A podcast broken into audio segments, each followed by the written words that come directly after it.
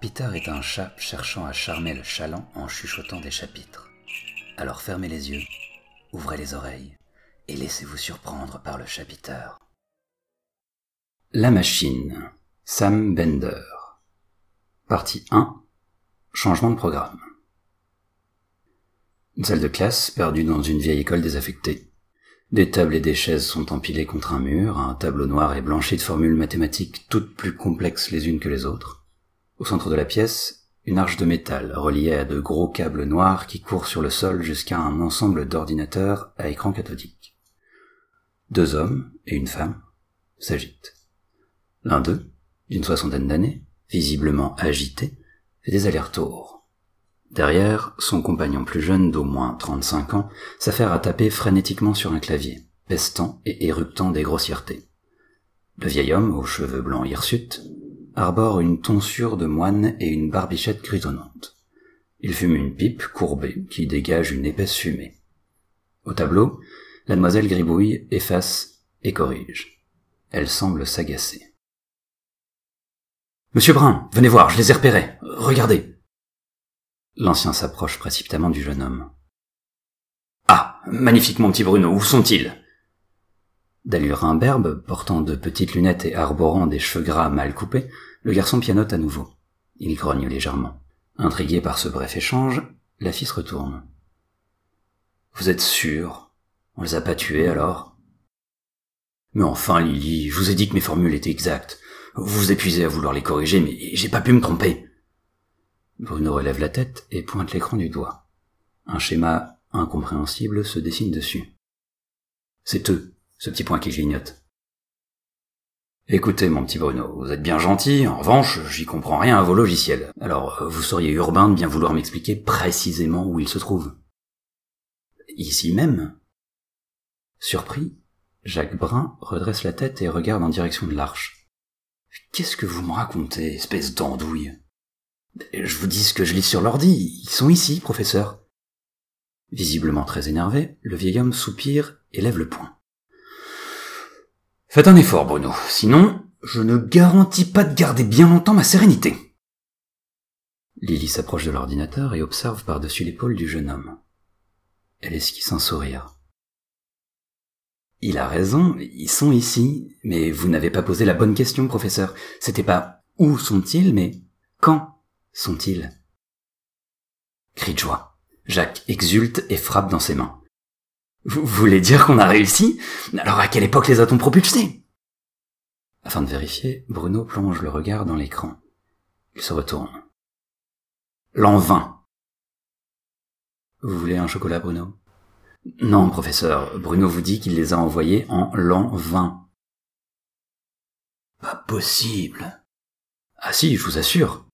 Non, mon petit Bruno, je ne remets pas en doute votre affirmation, je fais part de mon exaltation.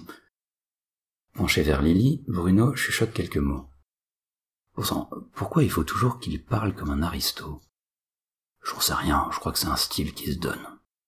Jacques se dirige vers la porte de la salle de classe. Elle est entourée d'un système électrique relié aux ordinateurs par d'autres câblages. Avançant sa main, il touche le bois. Un crépitement se fait entendre et un voile intangible bleu se dessine sur la porte. Qu'est-ce qu'il y a, professeur? Rien, Lily. Je vérifie que nous sommes bien enfermés dans la bulle temporelle. Le professeur Jacques Brun, savant émérite, inventeur d'une machine à remonter le temps, connaît les grands principes des lois de ce type de voyage, celles que toute la littérature et le cinéma ont déjà maintes fois exprimées.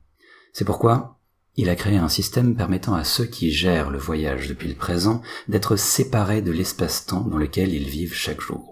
Ainsi, ceux qui sont enfermés dans la bulle ne sont pas touchés en cas d'altération du cours de l'histoire. Professeur, vous savez bien que Billy et Willy sont au courant qu'ils ne doivent toucher à rien. Ce n'est pas parce qu'ils sont au courant des règles que je vais me sentir rassuré. Ce sont deux pangolins aussi stupides que téméraires. Je n'ai aucune confiance. Curieuse, Lily se dirige à son tour vers la porte. Elle suit les fils entourés de caoutchouc noir qui s'étirent sur tout le long de la classe entourant la moindre fenêtre. Comment fait-on pour vérifier, monsieur Brun? Des volutes de fumée s'échappent de la pipe de Jacques, qui tire dessus nerveusement. À nouveau, il s'agite dans la classe. Il se dirige vers sa sacoche et en sort un rouleau de papier. Se hâtant vers le tableau noir, il y accroche la grande feuille grâce à des crochets situés en haut. Observez. Sur la page, un plan de l'école dans laquelle il se trouve. Jacques entoure un endroit avec un feutre rouge. Ici, c'est là que nous pouvons vérifier. Bruno lève la main, il affiche un air sceptique. Oui, mon petit Bruno? Excusez-moi, professeur, mais c'est où cet endroit? Dans la salle d'à côté. Le visage décomposé, Bruno observe Lily. Elle comprend instinctivement ce que son amoureux sous-entend avec son regard perdu. Et ce n'est absolument pas une idée lubrique. Monsieur, ça veut dire qu'on va devoir sortir de la bulle? Pour vérifier d'éventuels effets. Bah, évidemment. C'est là-bas que j'ai posé tout un tas d'objets, une encyclopédie complète, un ouvrage traitant de l'histoire, une bible et diverses photos de grandes personnalités historiques et de lieux prestigieux. Professeur, Bruno pense que si Billy et Willy ont altéré l'espace-temps, il y aura peut-être plus de dehors. Monsieur Brun se met à réfléchir, grattant frénétiquement sa barbichette tout en fumant sa pipe. Il blêmit. L'idée ne lui avait pas traversé l'esprit. Comment ai-je pu être aussi stupide? C'est idiot, maintenant c'est trop tard. Bon, tant pis. Nous organiserons une expédition. Billy et Willy se chargeront d'aller vérifier. Mais vérifier quoi? Ben, si rien n'a changé, mon petit Bruno. Une sonnerie de réveil retentit. Elle provient d'une vieille horloge métallique en forme de canard posée sur le bureau où trônent les écrans. Le visage de Jacques se détend. Lily et Bruno n'ont pas l'air rassurés. C'est l'heure. Faites attention à bien stabiliser les convecteurs temporels, mon petit Bruno. Bruno fait un signe à sa dulcinée qui se rapproche de lui. Il se lève et se penche vers son oreille. Fais quelque chose. S'il dit encore mon petit, je sens que je vais le fracasser. Que veux-tu que j'y fasse? Essaie de lui glisser une allusion. Démerde-toi. Une allusion Mais t'es malade. J'ai aucune envie de me le taper. Bordel, pas ce genre d'allusion. Dis-lui que ça gêne qu'il m'appelle mon petit. Sérieux Tu crois vraiment qu'on a que ça à foutre, là? Intrigué par cette discussion en aparté, Jacques s'approche, la mine légèrement ennuyée. Dute, le tourtereau, c'est pas vraiment le moment pour les messes basses, vous fricoterez ensemble une fois que l'équipe sera rentrée. Le visage de Bruno se part d'une teinte rougeâtre. Il serre les dents. Apercevant l'état de son compagnon, Lily pose délicatement sa main sur son bras. Elle regarde le professeur dans les yeux. Professeur, Bruno estime que le petit sobriquet dont vous l'affublez relève d'une certaine condescendance. Pour la réussite de cette mission, il serait bien que vous évitiez de le surnommer mon petit. De l'étonnement s'affiche dans le regard de Jacques suite à cette remarque. Il hausse les épaules. Euh, soit, si ça vous déplaît, je veux bien faire l'effort de ne plus vous nommer ainsi. C'est parce que je vous tiens en haute estime, Bruno, rien de plus. Vous êtes un élève brillant, au moins autant que vos cheveux. Pour faire taire la sonnerie, Jacques appuie sur le réveil. Il jette un œil à l'arche. Toujours vide. Bonhomme, est-elle activée? Il n'y a aucun mouvement de plasma, rien. Elle est stable, professeur. C'est eux qui sont en retard. Mais qu'est-ce qu'ils fabriquent? Je sais pas, peut-être qu'ils se sont paumés. Ah, sacre bleu, j'étais certain qu'ils allaient boire le bouillon. Le bouillon? Mais quel bouillon? Vous leur avez pas donné du bouillon quand même? Pour le faire taire, Lily donne une tape sur l'épaule de Bruno. Monsieur Brun pense qu'ils ont échoué. Quel rapport dans le contexte? Mon petit... Euh, Bruno, il n'y a pas de bouillon, c'est une expression. Je crois qu'il leur est arrivé quelque chose. Alors qu'il achève à peine sa phrase, le professeur remarque que l'arche se met à vibrer. Un voile bleu se dessine au centre. Il émet un son grave et oscillant. Le jeune homme s'assoit et se met à triturer son clavier, fixant l'écran pour s'assurer que tout fonctionne. Bouche bée, Lily observe l'arche. Quant au professeur, il se fige, la pipe à moitié posée sur sa lèvre inférieure. Deux silhouettes se dessinent dans l'opacité du plasma. Un grésillement se fait entendre. Soudain, deux bitniks sont éjectés violemment du voile bleu et s'effondrent au sol, un mètre et demi plus loin, dans un fracas épouvantable. L'arche s'éteint d'un seul coup. Dotés d'une même chevelure d'un blond très clair, deux yeux bleus presque identiques, les deux jeunes gens sont des jumeaux. Le professeur s'est toujours arraché les cheveux avec leur copie, mais pour ce qui est de l'action, il sait que ces deux-là faire. C'est pourquoi il les a choisis pour assurer cette mission. À l'instar de Lily, Jacques se précipite vers eux. Bruno, restant à son poste et scrutant les résultats qui s'affichent. Les deux garçons toussent et semblent avoir du mal à respirer. Billy regarde le professeur. Oh putain de sa mère, ça m'a ruiné le cerveau Willy observe son frère. Mais ta gueule abruti, t'en as pas Malgré son aversion pour ce vocabulaire châtié, Jacques laisse échapper un sourire.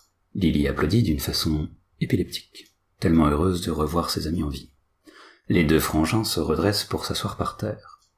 Déclarant qu'il faut garder ça pour la postérité, le professeur demande à Lily de filmer la scène.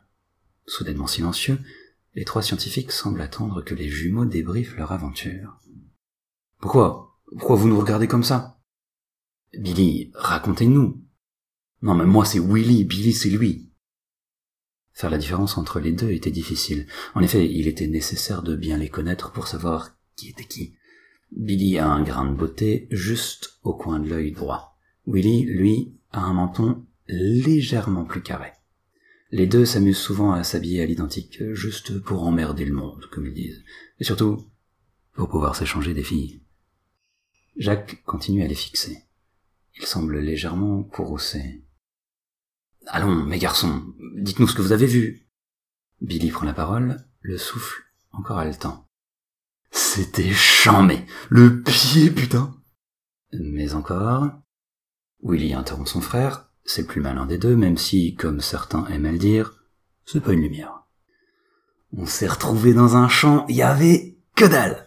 Alors on a un peu marché pour tomber sur une sorte de village de pignouf. Ils étaient cradins, qu'on les a observés pendant un moment, et par curiosité on est rentré dans une baraque. Putain de chiottes, ça fouettait grave là-dedans.